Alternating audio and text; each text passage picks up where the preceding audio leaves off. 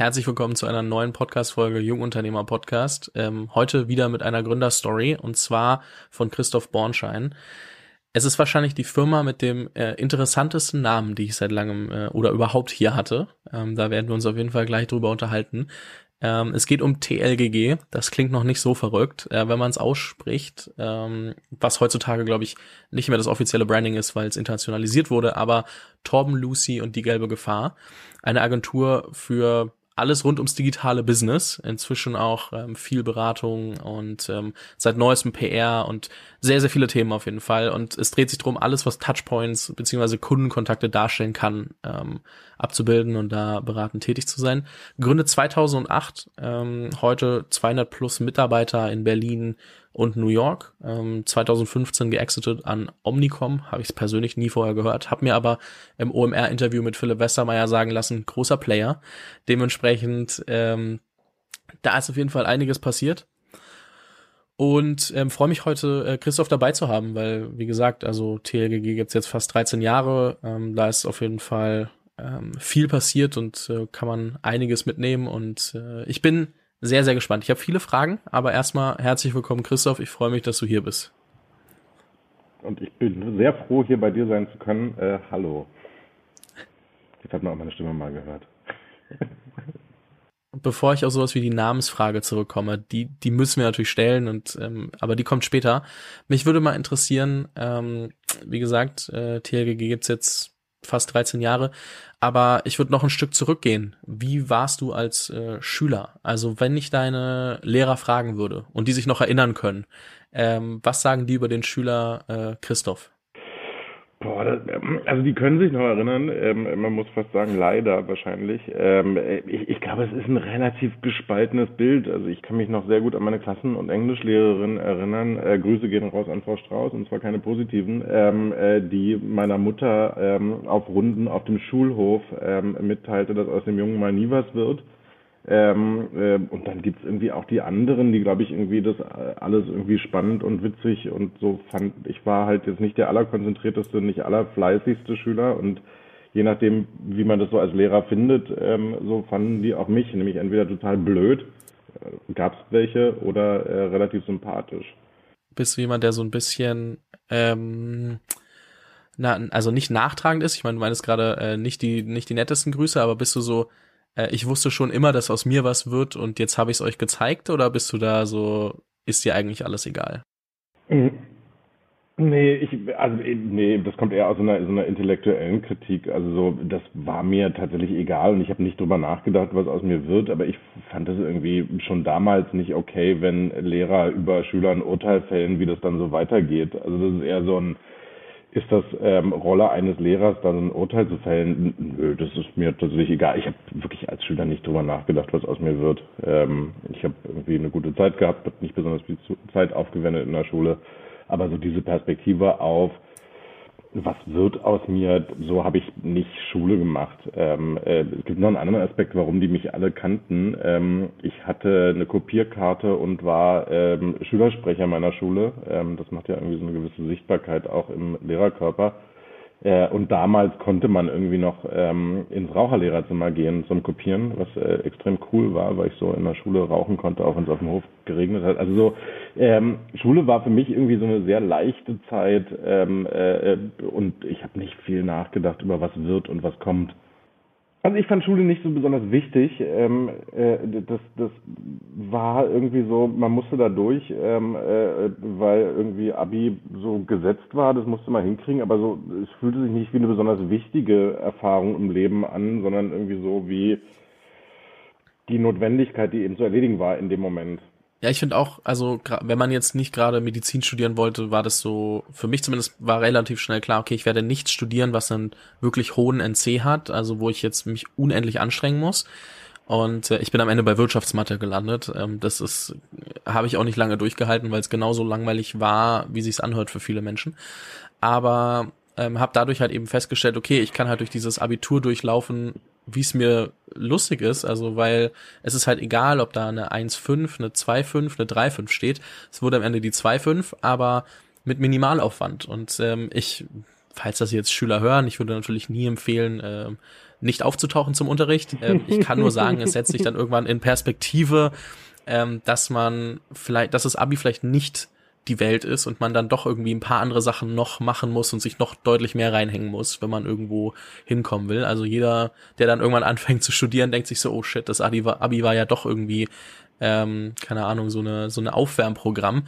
Und äh, wenn man dann ähm, da reinrutscht, merkt man so, oh, ja, vielleicht habe ich mir damals gedacht, wenn ich meine Schule fertig habe, dann ist alles besser gibt ja trotzdem noch ein paar Sachen, wo man dann, wo man dann performen sollte. Ja, aber, das, aber ich meine, dasselbe passiert ja auch mit einem Studium. Also auch so ein Studium, ich habe ja dann irgendwann noch Jura studiert, ähm, weil auch das irgendwie so ein, ähm, äh, weil man das so macht Ding ist. Also gerade so ein Jurastudium, ähm, ich glaube nicht, dass so viele eine Idee haben, was sie damit machen wollen. Ich hatte sie jedenfalls nicht. Auch das ist ja so ein bisschen, ich habe da dann irgendwann gedacht, und wahrscheinlich war Abi auch so, das fühlt sich an wie ähm, den gesamten Tag lang Sudoku spielen. Ähm, also du, du sitzt vor Aufgaben, die du löst ähm, äh, und die du irgendwie hinbekommst. Ähm, war gar nicht so schlecht im Jurastudium. Ähm, aber was ist dann, wenn du diese Aufgabe gelöst hast? Also wie bei so einem Sudoku, da kommt ja nichts danach. Du bist dann halt fertig mit dem Sudoku. Ähm, äh, gut, du kannst es zum Preisausschreiben einsenden oder was auch immer. Aber so war irgendwie Schule und, und Studieren dann irgendwie auch. Das ist so, das ist jetzt irgendwie eine Hürde, die zu überwinden ist, die aber mit dem, was ich irgendwie wirklich machen wollte, jetzt nicht total viel zu tun hatte. Also beides nicht. Ja, verstehe ich. Ähm, Sehe ich aber irgendwie auch in meinem Alltag immer wieder. Ne? Also ich denke mir ja heute auch, ähm, also obwohl all das irgendwie darauf einzahlt, dass wir jetzt hier, also was ich gemacht habe, dass es darauf eingezahlt hat, dass wir heute hier sitzen und dass wir jetzt gemeinsam aufnehmen, trotzdem ist für mich ja heute Tag null. Also für mich ist ja auch so, okay, all das, was ich gemacht habe, jetzt kann ich mich irgendwie oder muss ich mich auf äh, neue Sachen fokussieren. Es fühlt sich so an wie was Vergangenes. Natürlich baue ich darauf auf, aber vom äh, Gedanken her fühlt sich das so selbstverständlich an, genauso wie das Abitur. Und ich weiß gar nicht, ob ich das im Alltag auseinanderhalten kann, ob ich jetzt mein Abitur gemacht habe, was mir nicht viel gebracht hat für meine Zukunft, oder ob ich äh, was gemacht habe, was definitiv dafür verantwortlich ist, dass wir heute hier sitzen. Aber manchmal fühlt sich's gleich an. Aber das ist, das ist interessant, weil, weil tatsächlich ist da mein Eindruck ein total anderer, weil, weil irgendwann kippt das ja. Also irgendwann hast du ja tatsächlich ähm, ich will jetzt nicht diese schlimmen Worte wie Equity ähm, äh, und so bemühen, aber irgendwann kommt dieser Moment und gerade Netzwerk ähm, und Zugang ist es ja, ähm, wo du tatsächlich anfängst, auf etwas zu bauen, was du schon mal gemacht hast, weil du jemanden kennst, ähm, äh, weil ich jemand, also ich, mein Eindruck ist genau ein anderer, nämlich dann, wenn du anfängst, dann Unternehmen zu gründen und Sachen zu machen, dann baust du wirklich was auf, was irgendwie nachhaltig und da ist, im Gegensatz zu so einer schulischen Laufbahn. Deswegen fand ich auch dieses, ähm, wir haben ja irgendwie das erste Unternehmen gemacht, äh, da war ich 17, ähm, das war deswegen ja so toll, ähm, weil da irgendwie was entstand, was ich als, als werthaltig empfand, in einem viel größeren Sinne als ähm, äh, so unternehmenswerthaltig, ähm, und Erfahrungen, die dann irgendwie wirklich relevant waren. Also ob man jetzt irgendwie eine Mathe-Klausur gut hinbekommen hat ähm, äh, oder sein mündlich Abi in Deutsch, da, da kam nichts danach. Das war einfach vorbei. Aber so dieses, du beschäftigst dich mit Sachen, ähm, lernst Leute kennen, baust ein Netzwerk, hast irgendwie beeindruckende Ereignisse ähm, und, und Begegnungen mit Menschen. Das ist ja so, das, das geht dann nicht mehr weg und hat auch einen Wert in die Zukunft du hast auf jeden Fall recht. Ähm, gerade wenn es ums Thema Netzwerk geht, davon profitiere ich natürlich über Podcasts und alles Mögliche hinaus auch. Ähm, ich meine, sonst wäre die Frage, wie wären, wie hätten wir uns irgendwann mal vielleicht getroffen? Vielleicht über gemeinsame Bekannte oder vielleicht auch nie, weil ich irgendwas ganz anderes gemacht hätte. Aber ähm, was ich meine ist auch, ich habe zum Beispiel 2018 mal ein Jahr lang ähm, zumindest so im kleinen Stil Beratung gemacht, aber viel rund um, also so Mittelstand und Themen wie ähm, Podcasts und Co., weil diese alle irgendwie drauf geflogen sind und dann sich Leute gesucht haben, die ein bisschen was über Podcasts wissen, ähm, die wahrscheinlich weniger gute Berater waren, aber dafür dann halt irgendwie äh, zumindest so hands-on Experience aus dem Podcast-Bereich mitbringen konnten. Und selbst wenn ich da Leute kennengelernt habe, ich habe trotzdem nicht so dieses Gefühl, mhm. dass dieses Jahr und diese Teilfirma, die ich da gemacht habe, ähm, also es war eine GBR, es war keine GmbH und es war nicht riesig, ähm, es hat nie das Fliegen angefangen, aber ich habe nicht das Gefühl, dass ich davon heute so krass profitiere. Also vielleicht versuche ich, also vielleicht beziehe ich mich zu sehr auf dieses Beispiel oder ähm, natürlich habe ich dort Leute kennengelernt, mit denen ich mich heute auch ab und zu treffe, aber ich weiß nicht, ob ich das dann, also in meiner Einordnung ist es irgendwie so trotzdem ein bisschen ähnlich wie Schule, weil es halt dann auch wieder ein Projekt war, was ich eingestellt habe und wo ich dann dachte, hat nicht so funktioniert, ja, wie ich es mir vorgestellt habe. Vielleicht, vielleicht guckst du zeitlich einfach nur in einem zu kurzen Zeitraum drauf, weißt du? Also so ähm, äh, möglicherweise ist einfach der Moment noch nicht gekommen, dass ähm, jemand, den du da kennengelernt hast oder was, was du da gemacht hast, irgendwie was wieder für dich tut. So. Also ich glaube tatsächlich so, so dieses, und daran habe ich immer geglaubt, wenn du dich irgendwie mit den Themen beschäftigst, die wirklich spannend sind und für die du wirklich brennst, so, dann entsteht immer was, was bleibt. Ähm, und dann entsteht immer irgendwie auch eine Verbundenheit zu den Menschen, die bleibt. So, also ich bin da sehr überzeugt von.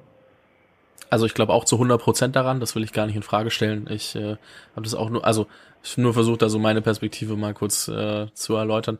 Ähm, natürlich, ähm, ich mache meine Sachen seit viereinhalb Jahren, viereinhalb Jahre da auch nicht immer unendlich präsent. Dementsprechend, das wird sich ja mit der Zeit entwickeln und da glaube ich auch zu 1000 Prozent dran. Deswegen würde ich auch keine Sekunde der Beratung oder irgendwelche anderen Sachen, die ich mal ausprobiert habe, ähm, rückgängig machen. Nur mhm. sehe ich noch die Ergebnisse nicht, wahrscheinlich, genau wie du sagst. Und ähm, habe das deswegen gerade mal so ein bisschen trotzdem mit dem Abi verglichen. Ich habe im Abi ich meine, ich habe zwölf Jahre für mein Abi gebraucht, dementsprechend, das ist nochmal eine ganz andere Hausnummer. Und da glaube ich nicht, dass viel zurückkommen wird dafür, dass ich das mal gemacht habe. Also ist es natürlich was ganz anderes, ähm, das mit einer unternehmerischen äh, Sache zu vergleichen. Aber guter Punkt. Also bei mir ist es auch erst 19 Jahre her. Ähm, äh, vielleicht kommt da noch was, aber äh, die letzten 19 Jahre kam nichts, ähm, äh, was ich mir in meinem Abi verdient habe, um die Ecke und hat ähm, sich bei mir bedankt für dieses Abitur. Insofern, äh, ich halte das für relativ ausgeschlossen, dass da noch was kommt. Ja, okay. Da, da bin ich auch bei dir. Du hast gerade schon äh, drüber gesprochen, du hast deine äh, erste Firma vor, also mit 17 gemacht. Ähm, ja. war, jetzt muss ich kurz nachfragen, das war 1110 Communications, oder? Ne, Areo hieß die, oder heißt die ah, noch? Ich glaub, da, gibt's sogar noch. Ähm, ich sag dir sogar, warum ich, warum ich äh, gedacht habe 1110, weil bei Areo steht nur drin Head of PR Marketing Communications, da steht, stand nicht mit drin auf deinem LinkedIn, habe ich zu schlecht recherchiert, ähm, dass du äh, das Ding mit, mit gegründet hast. Ähm, wie, wie, wie kam das dazu? Also mit 17, ich meine, heutzutage, sag ich mal, okay, man hört immer mehr über Unternehmer und man will, also viele junge Leute wollen so richtig, richtig früh ähm, starten. Man liest Geschichten von 14-Jährigen, von 16-Jährigen, von 19-Jährigen. Aber ähm, damals, äh, sage ich jetzt mal, ist ja, sagen, ich würde jetzt einfach mal über den Daumen peilen, so 20 Jahre her. Es ist einfach eine ganz andere Welt gewesen. Jahre, es ist erschreckend. 21. Und ähm, dann ist natürlich so, das ist eine ganz andere Welt gewesen. Da war das ja nicht cool. Also wie kommst du als 17-Jähriger auf die Idee, was Eigenes zu machen? Ich bin gar nicht auf die Idee gekommen, ähm, äh, sondern es war die Idee von jemand anderem, ähm, äh, die ich mit äh, maßloser Selbstüberschätzung unterstützt habe. Und das hat tatsächlich, das passt so gut zu der Diskussion ähm, äh, auch äh, zu, zum Abitur. Es war halt tatsächlich eine Zeit, in der ähm, ich im Wesentlichen in der Schule total gelangweilt und unterfordert war. Ähm, und ein damaliger Freund von mir, der auch mit mir in die Klasse ging, ähm, der hatte angefangen, Datenbanken zu programmieren für so ein ähm, liberalisiertes Stromunternehmen. Das war also die erste Welle der ähm, äh, liberalisierten Stromunternehmen. Ähm, und das machte er, weil er ein fantastischer Coder war, ähm, äh, als 17-Jähriger schon freiberuflich. So, das äh, gab ja dann auch immer wieder so ähm, äh, junge äh, Coding-Talente und so. Ähm, und irgendwann äh, kam der auf die Idee, und die ist ja auch irgendwie relativ naheliegend, dass ähm, äh, allein als Freelancer Tage abzurechnen ähm, jetzt nicht das skalierbarste auf der Welt ist ähm, und hat, ich weiß auch nicht, wie der darauf kam, dass ich jetzt der Richtige bin, äh, den man da fragen muss, ähm, mich gefragt, ob ich nicht mit ihm zusammen mal einen Businessplan ähm, für eine Firmengründung aufschreiben wollen würde. Und ich in meiner jugendlichen Leichtsinnigkeit und wahrscheinlich auch äh, harten Überheblichkeit habe gesagt, natürlich, äh, das ist gar kein Problem, einen Businessplan äh, aufzuschreiben. Und das war ja, also auch da war, war ja irgendwie ähm, äh, alle Informationen der Welt in Google schon verfügbar oder vielleicht war es auch Alta Vista damals, wer weiß das schon noch. Ähm, und dann haben wir einen äh, Businessplan äh, zusammengeschraubt ähm, äh, für ein Datenbankunternehmen, ähm, äh, kannten dann noch mehr Leute, die ähm, äh, coden konnten und haben dann daraus und mit einer Fremdkapitalfinanzierung der Deutschen Bank ähm, äh, Areo gemacht. Wir waren so fünf, sechs Leute, die ähm, alle wenig Ahnung hatten, aber doll selbst überschätzt waren und haben das dann einfach irgendwie, ähm, äh, ohne uns zu fragen, ob man das jetzt tun kann oder nicht kann, gemacht. Man konnte das tun. Also ich erkenne auf jeden Fall einige junge Gründer von heute da wieder und ich glaube, das ist auch nicht unbedingt schlecht, sich manchmal selbst zu äh, überschätzen. Ähm, es tut auf jeden Fall manchmal gut, weil wenn man sich die ganze Zeit Gedanken machen würde, was man nicht kann, was man nicht weiß, dann ähm, wird es sowieso schwierig. Ähm, ich dachte, glaube ich, auch mit ähm, 19, dass ich deutlich mehr weiß, als ich heute glaube, dass ich was weiß. Ähm, ja, das setzt sich ja immer in Perspektive. Das, das so. äh, wenn man sich selbst immer im Rückspiegel äh, anguckt, dann wird einem ja immer klarer, wie unfassbar selbstüberschätzt man war und wie naiv. Aber ich meine, da steckt ja eine Kraft in Naivität drin, ist genau was du sagst. Ähm, nämlich die Kraft, sich nicht mit der Frage zu beschäftigen, was könnte denn schlimmstenfalls passieren. So, diesen Gedanken gab es da gar nie. Ähm, sondern es war immer nur so ein, was ist denn bestenfalls das, was man ähm, äh, irgendwie damit hinkriegen kann. Und dann, dann bist du irgendwie mit einer anderen Leichtigkeit unterwegs. Und es hat eben auch geklappt. Also so, ähm, ich habe zwar von Selbstüberschätzung gesprochen, das war es ganz sicher in dem Moment auch. Im Ergebnis ähm, äh, sollte dieser Businessplan ähm, dazu führen, dass die Deutsche Bank Lust auf eine Finanzierung hatte. Und das war irgendwie das, was gewollt war. Und wenn du meintest, du glaubst, die Firma gibt's heute noch, ist auch nicht schlecht. Ja, voll. Also das war hat schon, also die hat sich natürlich 17 Mal gewendet und ich habe auch schon lange nicht mehr von denen gehört und äh, glaube, die machen heute irgendwie so Banner, Vermarktung, was auch immer, was nichts mehr mit dem zu tun hat, was wir damals gemacht haben. Aber ja, also das war eine richtige Firma mit richtigen Angestellten und so. Das war dann irgendwann nur nicht mehr meine Ort und meine Idee, weil ähm, äh, das Einzige, was ich wirklich falsch eingeschätzt habe, war, wie lange das Interesse an Datenbankentwicklung mich so fesseln würde.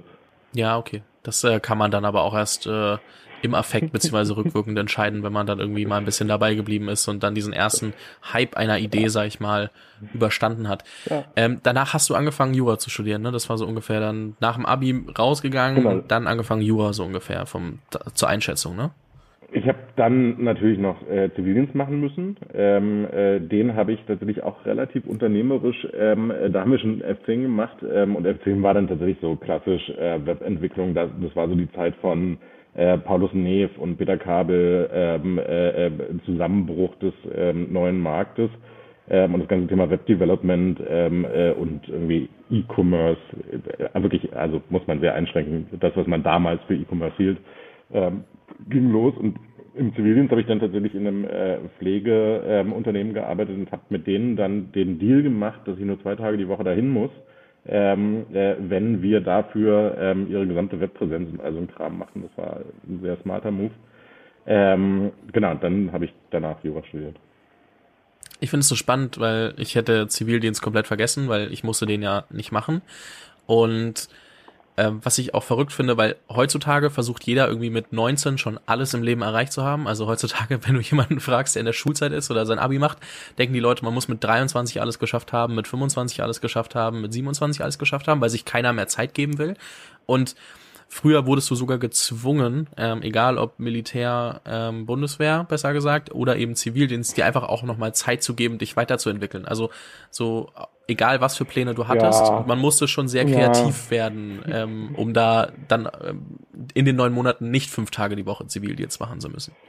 Ich, ich, ich würde Weiterentwicklung ein bisschen einschränken. Das, äh, Zivildienst fand ich gut, weil es tatsächlich irgendwie so, so das ganze Thema ähm, äh, soziale Ader ähm, äh, und sich für Menschen aufwenden irgendwie in den Fokus rückt. Ich weiß nicht, ob irgendjemand von den Menschen, die ich kenne, die bei der Bundeswehr sich beim PS5, äh, nee, gab es nicht, PS3 ähm, äh, spielen und auf der Kaserne rumhacken, jetzt in irgendeiner Weise weiterentwickelt hat. Aber anderes Thema, ja, du, aber du hattest tatsächlich einen natürlichen Roadblock, um den du nicht rumgekommen bist, du kannst dich auf den Kopf stellen.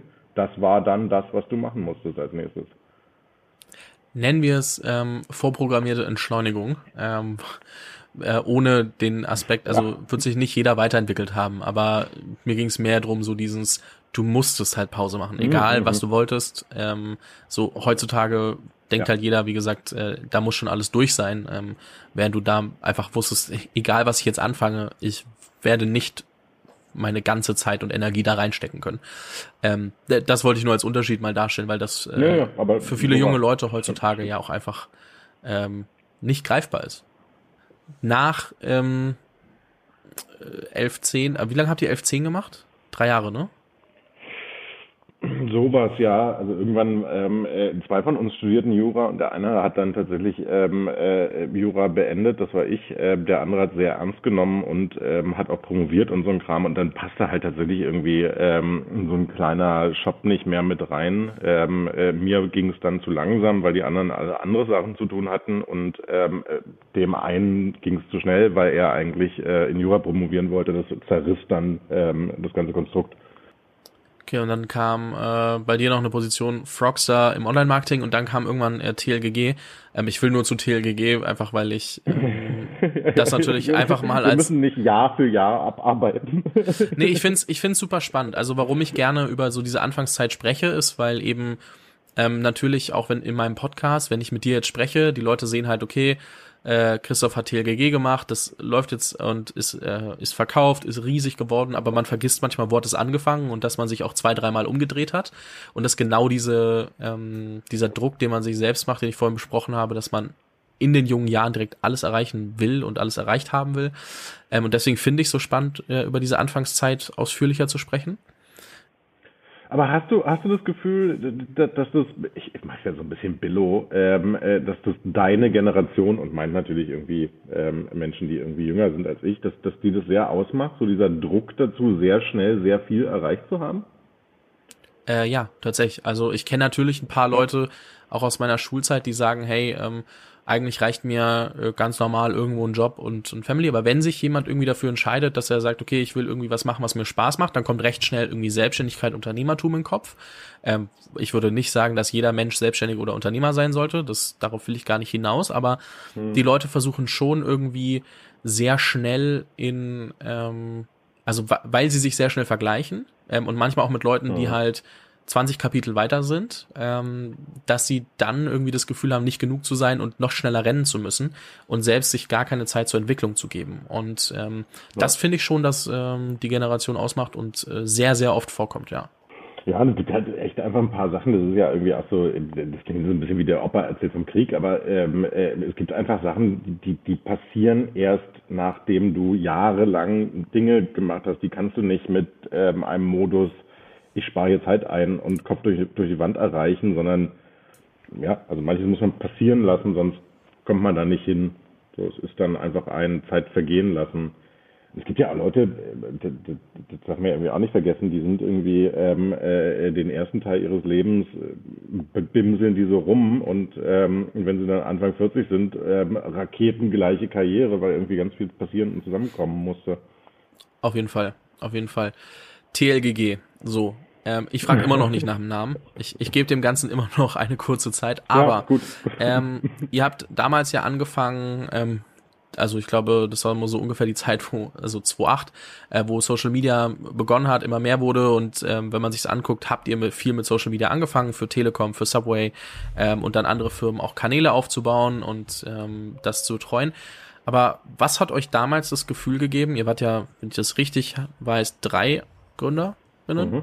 Ja. Und ja. Ähm, was hat euch damals das Gefühl gegeben, dass jetzt der richtige Zeitpunkt für TLGG ist? Also was waren damals die ausschlaggebenden Punkte, dass diese Firma entstanden ist? Ja, und dazu müssen wir tatsächlich zu der, zu der, zu der Episode Frogster, ähm, äh, über die wir nicht gesprochen haben, zurück, sorry. Ähm, äh, wir haben ja zwischendurch, also ich habe vor allen Dingen zwischendurch Frogster gemacht, ähm, äh, von so 2005 an. Ähm, ein Gaming-Unternehmen war einer der ersten Börsengänge ähm, äh, mit so Internet-Quatsch, ähm, äh, die dann wieder nach diesem Crash vom neuen Markt passiert und war wahnsinnig erfolgreich. Ähm, und ich hatte da das große Glück, sehr Unternehmer im Unternehmen zu sein. Ähm, äh, der damalige Mitgründer und Vorstand, der dann auch irgendwann Investor von TLG wurde, beziehungsweise Gesellschafter, ähm, hat mich da sehr machen lassen, wie ich dachte, dass man ähm, äh, Online-Marketing für Online-Games aufbaut. Also es war so alles neu ähm, äh, Spiele online gegeneinander spielen ähm, und Free-to-Play, ähm, ich kaufe Schwerter gab es nicht. Und das war sehr, sehr, ich würde sagen, schöpferisch ähm, äh, und hat großen Spaß gemacht. Ich bin Frenzy und Bohne, meine beiden Mitgründer, ähm, bei TGG mit dazugeholt, die haben auch bei Foxter gearbeitet. Ähm, und irgendwann ging diese, wir erschaffen was Energie verloren. Das hatte was mit dem Reifegrad zu tun und irgendwann war es halt ein Games-Unternehmen. So, da saßen halt Menschen, die sich mit Games wahnsinnig gut auskannten und das waren wir jetzt irgendwie nicht. Ähm, wir waren da, weil wir gut für diesen Aufbau waren und für irgendwie alles rausfinden und zusammenbasteln. Ähm, und uns ging dann so ein bisschen die, die Energie in diesem Unternehmen verloren, ähm, die, die, die schöpferisch war. Und dann mussten wir da wieder anschließen ähm, und haben dann, ähm, äh, weil wir uns ein bisschen langweilten, das ist, so Langeweile ist, glaube ich, irgendwie eine sehr ähm, äh, schöpferische Kraft, ähm, haben wir eine Fantasieagentur ausgedacht, äh, also während wir da noch arbeiteten, ähm, und die hieß TLGG, ähm, als so Sehnsuchtsort, um vor allen Dingen irgendwie mit der Langeweile umzugehen. Also so, so hat es wirklich mal angefangen. Ähm, äh, und dann war irgendwann klar, okay, wir müssen jetzt springen, so, weil ähm, ich finde ja, dass man so, so Situationen, die eigentlich glücklich macht, die machen, die sollte man nicht zu lange aushalten. Ähm, äh, und dann haben wir diese Fantasieagentur einfach Realität werden lassen. Deswegen hat die auch so einen komischen Namen gekriegt, weil das ja auch die, die, die Benennung ähm, war ja eher mit so einem Sternchen, so machen wir dann weg, wenn wir wirklich mal was gründen sollten. Und wir haben es aber so oft benutzt, diesen Namen, ähm, dass es dann so heißen musste. Also insofern war das gar nicht so, ich meine, jetzt ist die Zeit gekommen oder ähm, äh, Social, äh, yay, wir müssen das jetzt gründen, sondern es war wirklich einfach so ein, wenn wir jetzt nicht uns entscheiden, hier abzuspringen, ähm, äh, dann ist es zu spät für diese Idee und dann wären wir irgendwie langweilig und doof. Wollte ja niemand, dass wir da gehen, aber wir waren alle so ziemlich einig, dass das jetzt irgendwie, dass diese Reise für uns zumindest mal zu Ende war. Ähm, und dann haben wir das gemacht, was wir, also Bruntham hatte vorher auch schon Werbeagenturen ähm, und Franzi ist irgendwie eh in so in ihrem Mindset sehr unternehmerisch, ähm, äh, was man macht. Wir haben uns nicht einen neuen Job gesucht, sondern haben dann diese witzige Fantasieagentur wirklich mal probiert und so, keiner konnte wissen, ob das klappt, hat es dann aber. Und warum Torben Lucy und die gelbe Gefahr? Ja, also nochmal, äh, wichtig ist zu wissen, es war eine Fantasieagentur, ähm, die nur in unseren Köpfen existieren sollte anfangs. Ähm, äh, also Tom und Lucy ähm, äh, kommen daher, Franzi und ich haben zusammen in einer WG gewohnt ähm, äh, und hatten mal, es kann auch sein, dass wir betrunken waren, ähm, die Diskussion, dass das Schlimmste an einem Wohnungseinbruchsdiebstahl ja ähm, äh, die Situation ist, dass jemand deine Privatsphäre verletzt hat. Ähm, und dass man irgendwie die Wohnung nicht mehr gut findet. Und hatten uns dann überlegt, wahnsinnig toller Gedanke, ähm, dass unsere Privatheit nicht zu verletzen wäre, wenn wir dem Einbrecher gegenüber suggerieren, hier würden andere Menschen als wir wohnen. Ähm, dann ist ja die Privatheit von denen, ach, also egal. Ähm, und haben dann ähm, äh, Torben und Lucy erschaffen ähm, und Namenstassen und Eierbecher und so für die gekauft, ähm, äh, um äh, diese, dieser, dieser Idee des Einbrechers, ähm, der die Privatsphäre anderer verletzt, irgendwie zu entsprechen. Also es gab dann so Eierbecher mit Fake-Namen und so ein Kram. Ähm, so daher kam dieser Teil und dann ähm, standen wir in so einer Runde und diskutierten darüber, guckten ähm, den Halbtai Bontam an. Und dann war dieses Torben Lucy die gelbe Gefahr schon geschaffen ähm, und der Asiatenwitz plötzlich im Namen, ähm, äh, der diesen Namen heute eben vollkommen uncool macht, äh, weswegen wir ihn so auch nicht mehr benutzen. Deswegen Internationalisierung TLGG. Ähm, erstens, weil kein Amerikaner wahrscheinlich Torben, Lucy und die gelbe Gefahr auf. Das muss man ja immer übersetzen, ist ja dann auch, dann klingt schon so ja, und, noch halb so cool. Und also es ist auch A, also A ist es heute einfach klar rassistisch so. Ähm, B ist äh, Bontam ausgestiegen, so dass es den Witz über diesen einen Menschen auch nicht mehr gibt. Also es ist einfach bedeutungslos. Ähm, und C, ja, so kannst du nicht heißen, wenn du irgendwie in, in den USA für Ford arbeitest. Das ist einfach nicht, geht nicht. Deswegen ist es, und es war immer, ich meine, das, das war ja schon dann unpraktisch, als wir dann ein Office-Management hatten ähm, und die sich am Empfang, wenn jemand anrief, ähm, äh, mit Torben Lucy in die gelbe Gefahr melden mussten. So, das hat dann auch schon keiner mehr gemacht, auch relativ bald nicht mehr. Das heißt, also so im, im eigentlichen Ablauf passiert der volle Name gar nicht mehr, sondern es geht wirklich nur noch um TLGG, einfach weil es auch keinen Sinn mehr macht, den vollen Namen ja. zu verwenden, sage ich jetzt mal. Oder ähm, habt ihr auch mal überlegt, dann nochmal einen Rebrand drüber zu legen, weil ja trotzdem TLGG mit Torben Lucy und die gelbe Gefahr assoziiert wird? Nee. Nee, also ich, ich würde sagen, das ist bestimmt schon seit zehn Jahren so, dass, dass, dass wir uns mit TRGG identifizieren, keiner mehr den vollen Namen sagt.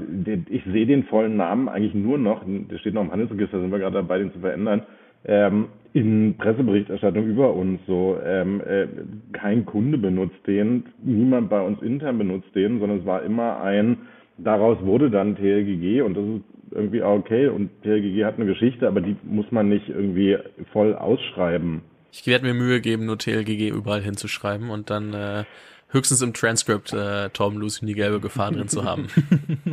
ja, ich meine, ähm, ich meine, es ist also es ist ja auch äh, Quatsch irgendwie zu verstecken, dass diese Firma mal so hieß im Ganzen und das ist die Geschichte. Ähm, äh, so ist es dazu gekommen und jetzt verschwindet es. Wenn wir uns angucken, wie ihr euch entwickelt habt, dann äh, beschäftigt euch ja heute viel, ähm, vielleicht auch noch mit Social Media Kanälen, wahrscheinlich weniger, ähm, einfach nur damit und dann kommt da irgendwie Paid dazu und Social ist ja deutlich, deutlich anders geworden als noch vor, vor von vor 13 ja. Jahren.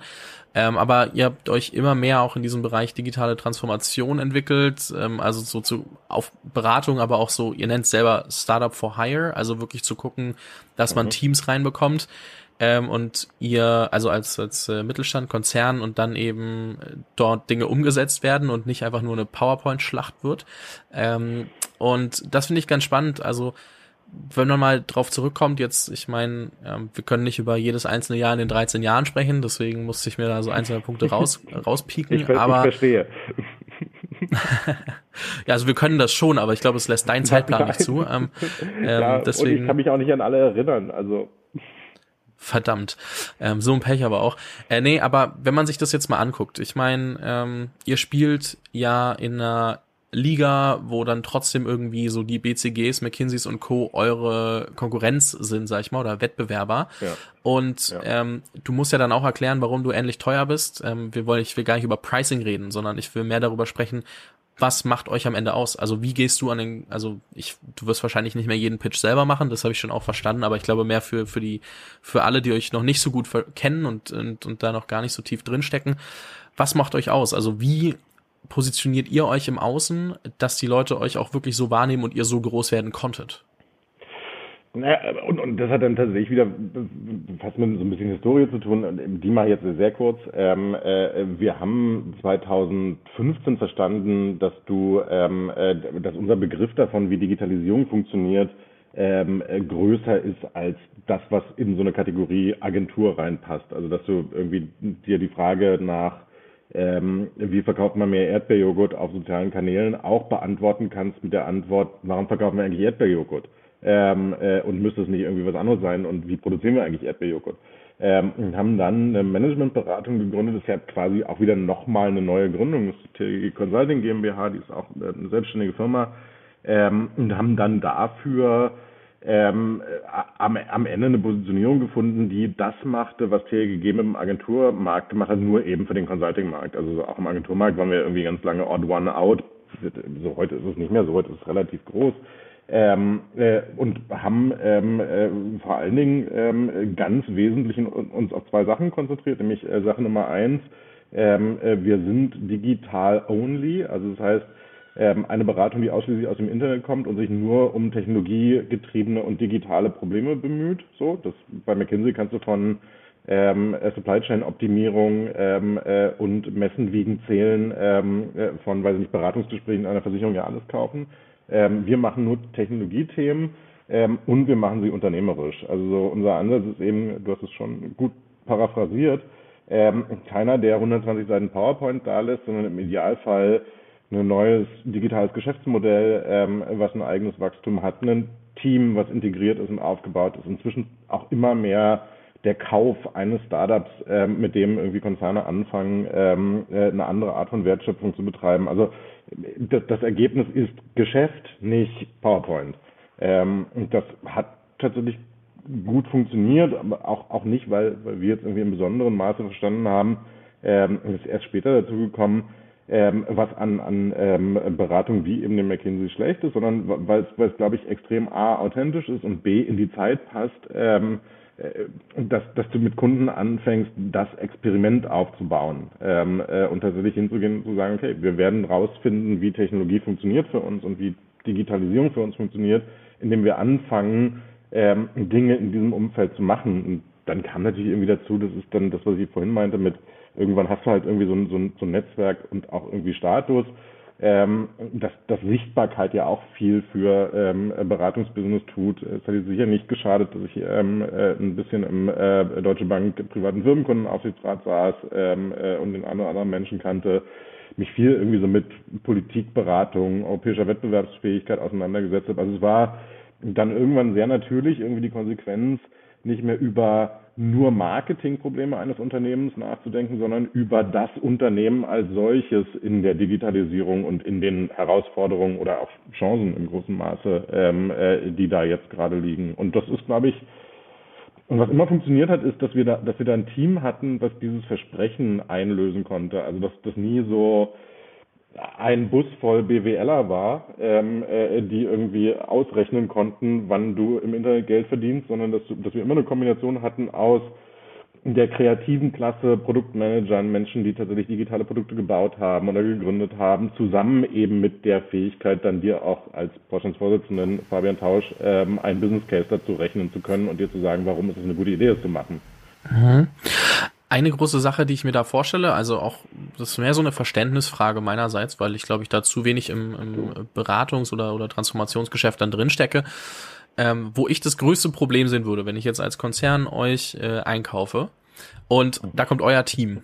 So, wo ja. findet die Symbiose zwischen meinen Mitarbeitern und eurem Team statt? Weil in dem Moment, also wenn ich mir jetzt nur anhöre Startup for Hire, dann klingt das ja im ersten Moment so, als ob da euer Team kommt, alles aufsetzt und irgendwann übernehme ich. Und ähm, das, ich weiß nicht, ob das so cool. funktioniert. Ich kann mir das zu wenig vorstellen. Ich kann mir, also weil irgendwo muss ich ja als Konzern und äh, oder als als Auftraggeber das Gefühl haben, dass ich ähm, das auch ohne euch weiter betreiben kann, weil man will ja Berater immer nur ja. für ein, oder eine Beratung und äh, immer nur für einen gewissen Zeitpunkt.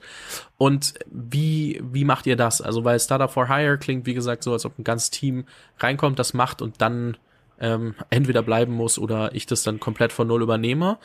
Wie schafft ihr das, dass da vielleicht diese Angst beim Kunden auch nicht da ist? Ja, und, und lustigerweise ist, ist das, was wir meinen und was wir machen, äh, und zwar da vorher steht, glaube ich, auf der US-Website, steht auf der deutschen, glaube ich, gar nicht. Ähm, äh, was wir meinen, ist genau das Gegenteil davon. Ähm, es ist nämlich tatsächlich eine sukzessive, ein sukzessiver Übergang von dem wir machen es zu der Kunde macht es. Also es ist explizit ähm, unsere Grundprämisse, ähm, befähigte Kundenunternehmen ähm, äh, zu erschaffen und nicht einen Login ähm, mit uns herzustellen. Ähm, und das, in, in, Praxis ist es eigentlich relativ einfach. Ähm, äh, du machst immer alles zusammen. Also so, ähm, du, du machst es in sehr enger Kollaboration ähm, äh, und in gemischten Teams mit deinem Kunden. Ähm, und im Zweifel, wenn du das Bild so magst, ich nehme es jetzt mal, weil es einfach erklärt, ist es halt tatsächlich manchmal ein, wir turnen so die ersten Meter vor ähm, und helfen dann, es nachzuturnen. Ähm, weil du ja auch, du hast ja auch kulturelle Veränderungen, die nötig sind ähm, äh, ähm, also was so flache Hierarchien und also Kram angeht.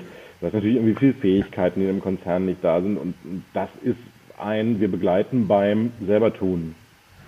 Ich äh, fand das nur so wichtig, ähm, einmal tatsächlich für mein Selbstverständnis, natürlich habe ich mir ein paar der Dinge schon gedacht, aber ähm, auch weil ich glaube, dieses, äh, es gibt ja jung, viele junge Leute, also sagen wir mal Trendthemen gerade, äh, TikTok-Beratungen oder äh, Gen Z-Beratungen und so weiter. Und ich will gar nicht in Frage stellen, ob die ihre Berechtigung haben. Da, das meine ich gar nicht. Ich glaube schon, dass sie da sein sollten. Ähm, nur was ich meine, ist auch da dann reinzufinden als, als junge Person, wie arbeite ich denn mit so einem Konzern zusammen? Wo muss ich denn vielleicht mal, also auch als, als oder auch muss ja nicht immer ein Konzern sein, ne? Also mit einem Unternehmen zusammen, mit einem Kunden zusammen und ähm, welche verschiedenen Möglichkeiten gibt es, also sagen wir mal einen Retainer oder Abhängigkeitsverhältnis zu schaffen, wo die mich immer brauchen, beziehungsweise Projekte umzusetzen.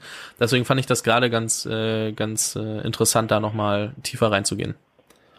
Ja, und am besten du schaffst keine Abhängigkeit, weil dann machst du schon alles falsch. Am besten du schaffst ähm, äh, tatsächlich vor allen Dingen Reputation ein Problem gelöst zu bekommen. Ähm, äh, und, und, und unser, unser Thema war immer, ich meine, es gibt ja ein Thema, worauf wir immer angesprochen werden, ähm, äh, dieser Lufthansa Innovation Hub, ähm, äh, den es jetzt seit, ich glaube, fast sieben Jahren gibt und den wir vor sieben Jahren mitgebaut haben. Ähm, so, das ist der Erfolg, dass, dass wir daran die letzten sechs Jahre nicht gearbeitet haben, aber auf der Grundprämisse, die wir mal aufgeschrieben haben, das immer noch existiert. Ähm, nicht, dass ich die letzten sieben Jahre irgendwie die ganze Zeit zwei Menschen da sitzen hatte, die der Lufthansa zeigen, wie man, wie man Innovationen macht. Das können die schon selber. Und darum muss es ja gehen. Ähm, und ich glaube, das ist schon irgendwie entscheidend, so, so dieses, es sind zwei Sachen. Gekauft mit einem Trendthema wirst du, glaube ich, erstmal immer. Ähm, äh, weil Konzerne ja nicht doof sind und schon absolut verstehen, dass Trends besser erschlossen werden außerhalb ihres Hauptquartiers, so also in dem TikTok ähm, oder was auch immer, so, was, was auch immer als nächstes kommt. Die, die große Frage, die sich stellt, ist nicht, wie, wie bist du das erste Mal für die relevant? Das bist du, weil ein Thema relevant wird, was, was außerhalb der Komfortzone liegt. Die Frage ist vielmehr, wie bleibst du das dann auch über fünf Jahre, ähm, äh, wenn der Trend nicht mehr da ist. Und das ist, ist glaube ich, auch das, was, was, was, was wirklich, was mich stolz macht, bei TGG geschafft zu haben. Das ist nicht ein, wir waren für die einmal relevant, weil wir ihnen erklärt haben, wie sie Facebook aufsetzen. So, das war sicherlich so und da haben wir sicherlich irgendwie von einem Trend profitiert. Sondern wir sind im Zweifel geblieben, ähm, weil wir uns weiterentwickelt haben, diesen Gedanken, der in Facebook drinsteckte und, und diese, diese strategische Herausforderung, die es für einen Konzern ist, nämlich der Umgang mit Technologie und mit Digitalisierung ähm, äh, über alle Wertschöpfungsdimensionen hinweg, dafür eine Antwort zu finden, die weitergeht als es ist ein Trendthema. Ja, was da glaube ich in, also was mir als junge Person da direkt einfällt, ähm, worauf, wovor ich ja Angst habe aus rein wirtschaftlicher Perspektive ist, ähm, dass ich nicht genug Neukunden gewinne, wenn ich Projekte zum Beispiel nach, sagen wir, zwei, drei Monaten abschließe und nicht direkt einen Folgeauftrag bekomme oder keinen Retainer habe, wo ich mir ja denke, okay, eigentlich wäre es ja cool, einen Kunden zu haben, mit dem ich planen kann für ein Jahr, zwei Jahre, drei Jahre. Überhaupt ähm, nicht, ist überhaupt nicht cool, ist total gefährlich. Ähm, äh, also auch eine der Grundprämissen von TLGG, niemals darf ein Kunde mehr als zehn Prozent des Umsatzes von TLGG machen. War es auch schon von Anfang an. Ähm, also so dieses, das ist keine Sicherheit einen Kunden zu haben, der dich trägt, sondern es ist ultra gefährlich, weil du ein Klumpenrisiko schaffst, ähm, äh, was dir so richtig gehörig um die Ohren fliegt, wenn du irgendwas tust oder irgendwas passiert. Nimm so eine Auf Situation wie Corona. Auf jeden Fall tatsächlich meinte ich auch mehr so grundsätzlich, wenn ich einen Kunden akquiriere, äh, wenn ich weiß, dass er nach zwei, drei Monaten mit seinem Projekt vielleicht durch ist und ich dann quasi weiß, okay, ähm, selbst wenn ich zehn Kunden habe und die ähm, wechseln oder 20 Kunden, also die, die Frage ist immer noch, wie komme ich als junge Agentur von einem Kunden auf 15, dass einer nicht mehr zu viel Umsatz für mich ausmacht und ich auf den angewiesen bin. Ich glaube, das ist der eine Schritt, über den man nochmal kurz ja. sprechen kann. Ja. Auf der anderen Seite, der andere Punkt ist ja, selbst wenn ich 15 Kunden habe, wo finde ich die, ähm, ich nenne es jetzt mal Balance. Balance ist immer ein blödes Wort, aber ähm, wo finde ich die, die Schnittmenge zwischen Neukundenakquise und aber genug abliefern bei den Kunden, die ich habe, dass die auch eine gute Referenz sind für alles, was ich in Zukunft machen will? Ähm, weil ich muss ja super viel Neukundenakquise betreiben, weil ich ja einen in erster Linie in Anführungszeichen höheren Durchlauf an Kunden habe, weil es dauert ja, bis die das nächste Projekt haben oder ich mit dem nächsten Projekt auf die zugehen kann und sagen, hey, wollen wir nicht nochmal was machen? Da nicht die goldene Antwort drauf. Ich, mich hat tatsächlich, und also ganz ehrlich, das Wort ist wahrscheinlich paranoid, mich hat es nervös gemacht, ähm, wenn wir zu abhängig waren von einem Kunden. Ähm, und es war immer ein, das ist heute natürlich ganz anders, weil, weil das Kundenportfolio ganz anders zusammengesetzt ist und wir diese, diese strukturellen Abhängigkeiten, die hast du irgendwann einfach nicht mehr, weil du zu groß bist, aber ähm, äh, äh, das, das, das war am Anfang natürlich auch so. Du, du gewinnst einen Kunden, ähm, den größten der, der Agentur, und dann macht er plötzlich irgendwie ein Viertel ähm, äh, deines Umsatzes. Für mich war das immer genauso beängstigend, wie es großartig war. Also das, das, war immer auch so ein Moment von super, ganz, ganz toll, so hilft uns gerade total weiter, aber macht, dass wir sehr, sehr abhängig sind ähm, und dass hier nicht viel schief gehen darf. Und ich fand es immer sehr wichtig, und finde es auch heute immer noch wichtig, das ist im Consulting fast noch wichtiger, so eine Unabhängigkeit zu haben, ähm, äh, auch zu sagen, für diesen Auftrag sind wir nicht die Richtigen. Ähm, äh, das können wir gerade nicht tun oder es gibt irgendwelche Rahmenbedingungen, die nicht passen, heißt halt tatsächlich, dass du über diese, diesen, diesen paranoiden Gedanken von du musst als Berater unabhängig bleiben und nicht in so einen Zwang zu verkaufen geraten, der war immer sehr handlungsleitend bei uns. Also schon wirklich super früh. Finde ich super inspirierend, weil gerade wo heutzutage alle von quasi mir, also wir sprechen viel über Software as a Service Modelle und die gefühlt versuchen heutzutage Leute, ähm, Agenturen und, und Beratungen aufzubauen, die ähnlich dieses Software as a Service Model mit ähm, ich zahle x Euro als Kunde und kriege dann das und das raus und bleibe dafür immer so ungefähr ähm, bleiben. Und ich finde deswegen gerade so diesen Gegenpol sehr, sehr spannend, ähm, weil ich das Gefühl habe, dass man heutzutage viel zu sehr versucht, eben ähm, Kunden langfristig an sich ähm, zu binden und eben nicht, ähm, wie du sagst, einfach nur ein, das konkrete Problem gerade zu lösen und äh, dann gegebenenfalls ein neues ja, Problem zu finden, das man lösen kann. Deswegen finde ich das gerade sehr, sehr spannend. Und das kommt halt sehr darauf an. Also in einer Agentur haben wir sehr viel längere ähm, und langjährigere Kundenbeziehungen, weil du auch länger brauchst, bis Kommunikation wirkt, bis du zusammen irgendwie eine Sprache gefunden hast, eine, eine Kreativität. Im Consulting ist es halt wirklich so ein, es ist ein projektbasiertes Business. Dein, dein Wert entsteht in Problemlösungen. Ähm, ich habe dieses, dieses Konzept von, ich will nicht sagen, wer es im Wesentlichen macht, aber so dieses, ähm, äh, unser Zielzustand ist es nicht, ein Problem zu lösen, sondern es eigentlich zu vergrößern und dann ähm, 47 Junior Consultants dahinzusetzen und Folien zu schrubben ähm, äh, mit diesem jetzt neu vergrößerten Problem. So, A, sind wir das irgendwie nicht? Ähm, äh, und B, finde ich das auch ganz merkwürdig. Also ich finde, finde tatsächlich diesen, diesen total tiefen, klassischen Begriff von, was ist Beratung. Es ist dieses, du hast ein Problem, du hast Expertise, du löst das Problem, hilfst dem Kunden, dass er es selber lösen kann, wie auch immer, und bist dann eben auch wieder raus, aber gern anrufbar, wenn es ein anderes Problem gibt. Das finde ich irgendwie so, das, dafür ist es Professional Services. Ja, I agree. Ähm, Finde ich eine coole oder auch sehr inspirierende Perspektive. Und ja, man muss, ich habe gerade auf jeden Fall sehr viel Beratung und Agentur vermischt. Man muss es trennen. Bin ich äh, auch bei dir. Macht wahrscheinlich keinen Sinn, das über einen Kamm zu scheren. Ja. ähm, tatsächlich eine Frage, die mir ja. ähm, auch gekommen ist, dadurch, dass ihr euch gerade sehr viel mit äh, digitaler Transformation eben als, als TGG auch beschäftigt, mit dem, mit dem äh, Consulting-Part. Ähm, was, also jetzt einfach mal nicht unbedingt nur auf euer Geschäft bezogen, sondern allgemein auch die Bereitschaft der Firmen. Wir haben ja gerade so ein äh, ongoing Thema seit über einem Jahr oder ja doch jetzt über ein Jahr, ähm, das äh, mit der Pandemie und den, den Lockdown-Thematiken und viel diesem, man musste kreativer werden als, als Firma, wie man sein, seine Sachen abbilden kann. Was, was würdest du sagen, bedeuten ähm, Corona und Lockdown für digitale Transformationen im, im Allgemeinen? Also merkt ihr eine erhöhte Bereitschaft, sich mit den Themen zu beschäftigen? War das vorher schon viel größer, als man vielleicht dann als Endverbraucher mitbekommen hat? Ähm, wie, wie hat sich das entwickelt und was glaubst du, bedeutet das für die Zukunft vielleicht auch? Also es ist, es ist nicht so einfach, wie man sich das denken würde. Ich bin in der ersten Phase ähm, äh, von Corona die ganze Zeit gefragt worden, ähm, wow, das muss ja jetzt für euch total krachen. Ähm, äh, und alle digital, weil du hast ja irgendwie Kreditkarten gehen hoch, alle bestellen online und so. Die, die Wahrheit ist, ähm, dass, dass in, einem, in einem Thema, wo es schon viele Unsicherheiten gibt, wie digitale Transformation, ähm, diese Rahmenbedingungen von Corona jetzt nicht unbedingt dazu geführt haben, ähm, äh, trittsicherer zu sein ähm, oder nochmal risikoaverser zu werden. Also was wir, was wir sehen, ist tatsächlich, dass die Industrien, die sehr auf dem Weg waren, auch schon vor Corona, tatsächlich ihre Anstrengungen erhöht haben. Also so ich habe, äh, ich kann es erzählen, ich habe tatsächlich wirklich noch, noch, noch nie in meinem Leben in einer derartigen Häufigkeit mit Banken und Versicherungen gesprochen wie jetzt gerade. Also es ist wirklich so, so meine letzten vier Wochen ähm, äh, sind getrieben von dieser Industrie. Ich habe wirklich fast jeden Tag irgendwie ähm, eine Bank und ein Versicherungsthema auf dem Zettel. Das ist aber nichts, was, was, was unbedingt in Corona angefangen hat, sondern schon vor Corona waren die irgendwie unterwegs, das zu machen und dann gab es irgendwie so ein so einen verstärkenden Moment, ähm, äh, nämlich mehr Kreditkartennutzung und so der ganze Kram, äh, alles wird online abgeschlossen.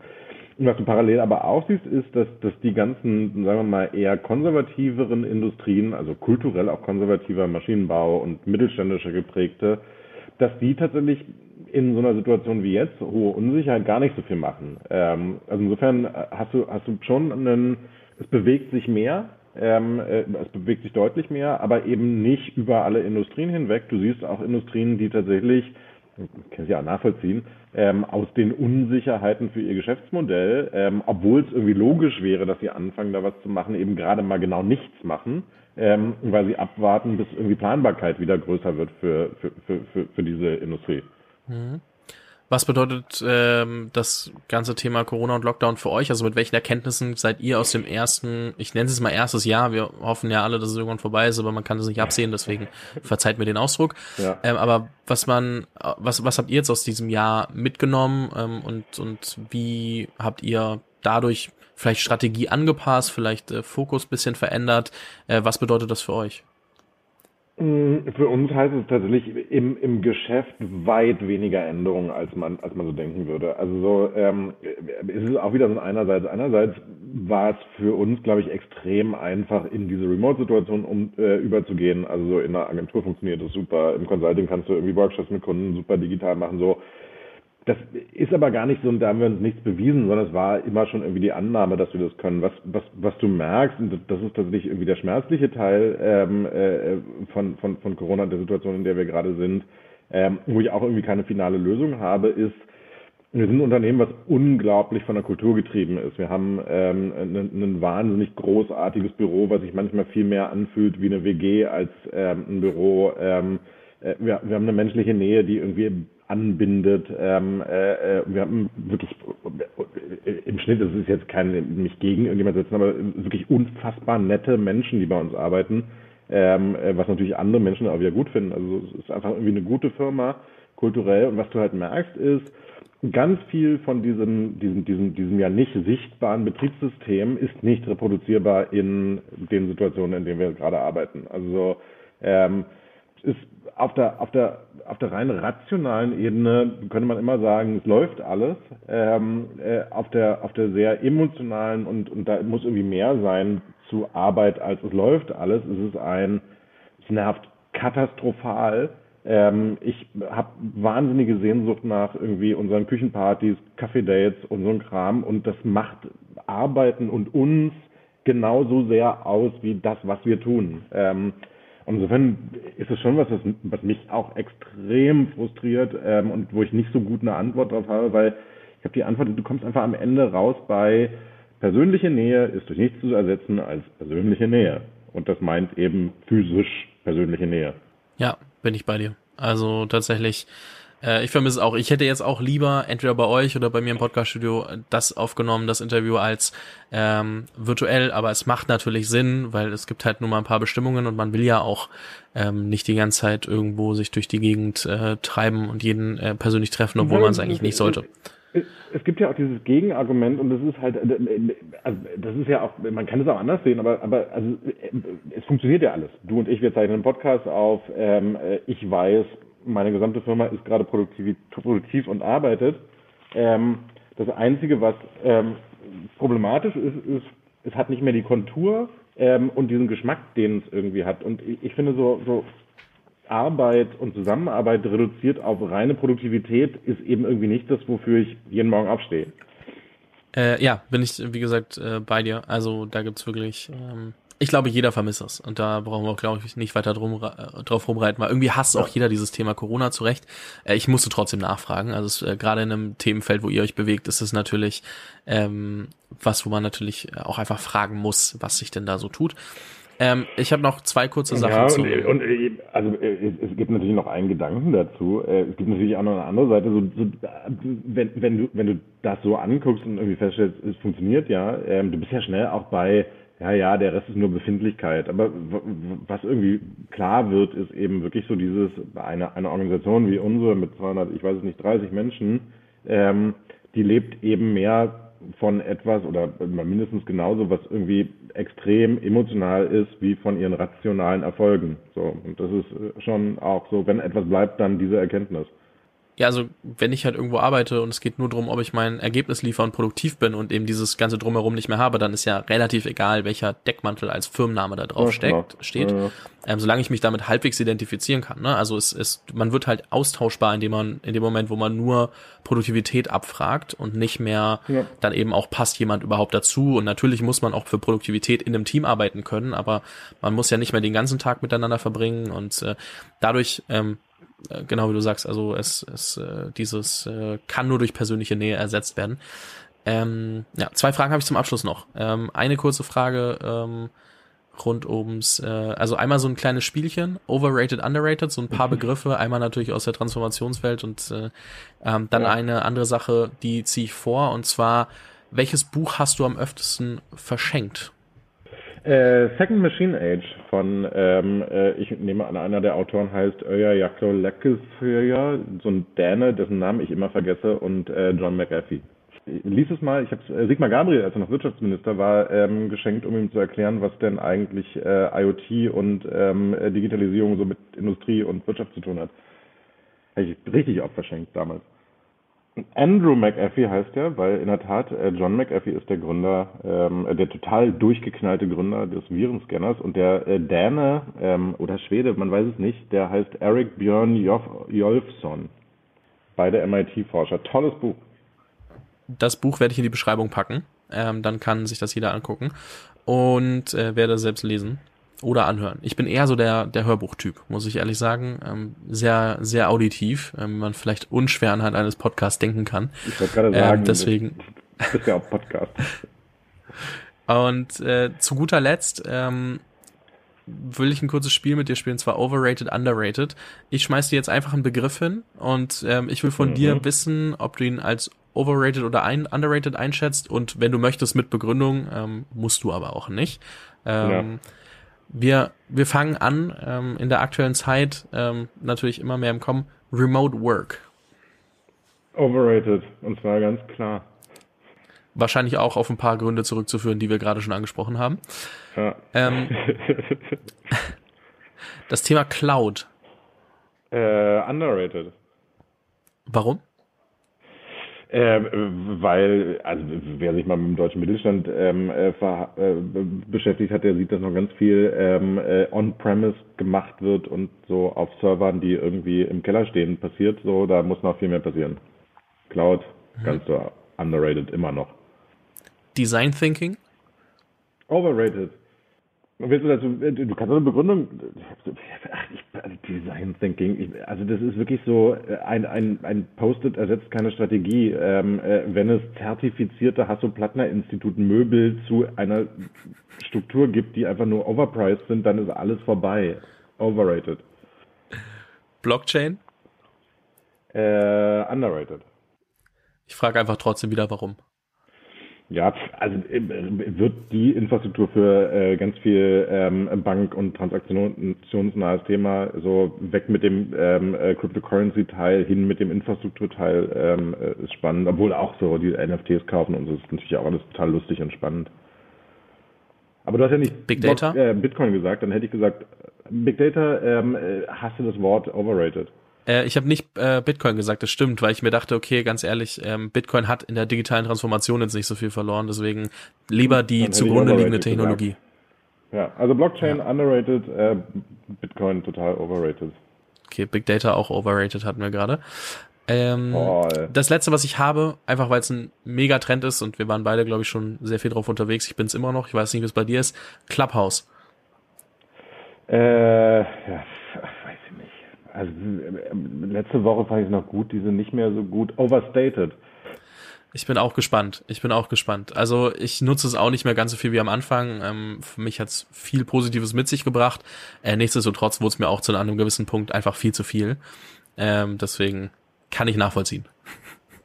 Also ich glaube, Drop-in-Audio, coole Sache, finde ich super. Ähm, äh, das ist halt so, es ist wie immer mit Hypes, es ist jetzt so viel geklapphaust worden, ähm, äh, dass so wenig Relevanz im nochmal nächsten ist. Drop-in-Audio, tolle Sache, Clubhouse mal gucken. Ich bin auch gespannt. Also, wo ich das natürlich mir angeguckt habe, ist, macht es Sinn für einen Podcast. Aber hätte, ne, ich nehme jetzt mal an, wir, wir haben jetzt eine, genau eine Stunde aufgenommen und ähm, wir sind, glaube ich, recht gut in viele Themen reingekommen. In dem Moment, wo ich Fragen aus, ähm, also verschiedene Fragen aus den verschiedensten Bereichen zugelassen hätte, ohne die vorher einzufordern, ähm, und zu wissen, worum es geht, wäre das wahrscheinlich schwierig geworden, eine gewisse Tiefe zu erlangen, was ein Podcast ja eigentlich ausmacht. Dementsprechend, ähm, ich habe natürlich am Anfang drüber nachgedacht, macht es Sinn, ist es cool, ist nicht cool. Vielleicht ist es im Nachgang cool, um so ein Podcast-Interview nachzubesprechen oder tiefgreifendere Fragen zu stellen. Ähm, ich habe auch schon überlegt, ob ich tatsächlich ähm, äh, äh Clubhouse Q&As zu meinen Manager-Magazin-Kolumnen mache, um irgendwie nochmal eine Ebene tiefer zu kommen. Ähm, so, also irgendwas ist da, finden wir noch aus. Sehe ich auch so. Sehe ich auch so. Christoph, ich sag an der Stelle vielen lieben Dank. Ähm, wer sich mehr zu dir ähm, angucken will, ich würde einfach mal sagen, die sollen sich auf jeden Fall, ähm, da sollen immer auf LinkedIn folgen. Ich weiß nicht, ob dein, deine Kolumne, klar. Äh, gibt's andere Dinge, wo du sagst, okay, hey, ganz ehrlich, wenn du mehr über mich wissen willst, musst du da noch äh, reingucken? Ich weiß nicht, mehr auf Twitter folgen oder sowas. Ähm, Ach, Twitter gibt's auch noch, auch, ja. ja. Achso, ja, Twitter, das ist ja ein altes Menschenmedium inzwischen. Ich habe es wegen Clubhouse angefangen, ein bisschen mehr zu benutzen, weil das dort verlinkt wurde und diese ganze Tech-Bubble aus den US ja dort rumhängt. Ähm, ich selbst bin da aber wirklich nicht super. so. Ist das großartigste ähm, äh, frühe 2000er oder Mitte 2000er soziale Netzwerk. Nie irrelevant geworden. Toll. Twittert mehr. Kids. Okay, äh, Twitter underrated. Ähm, halten wir fest. Dann ähm, Christoph, an der Stelle ähm, vielen lieben Dank. Ähm, es hat mir sehr viel Spaß gemacht. Ähm, mir auch, danke ich, dir. Äh, würde sagen, die, die letzten Worte gehören dir und ähm, ich kann, wie gesagt, nur großes Dankeschön sagen. Oh, ich darf was sagen. Äh, famous Last Words. Gründet Unternehmen. Ähm, äh, Unternehmen gründen ist toll, wichtig und ähm, macht Riesenspaß.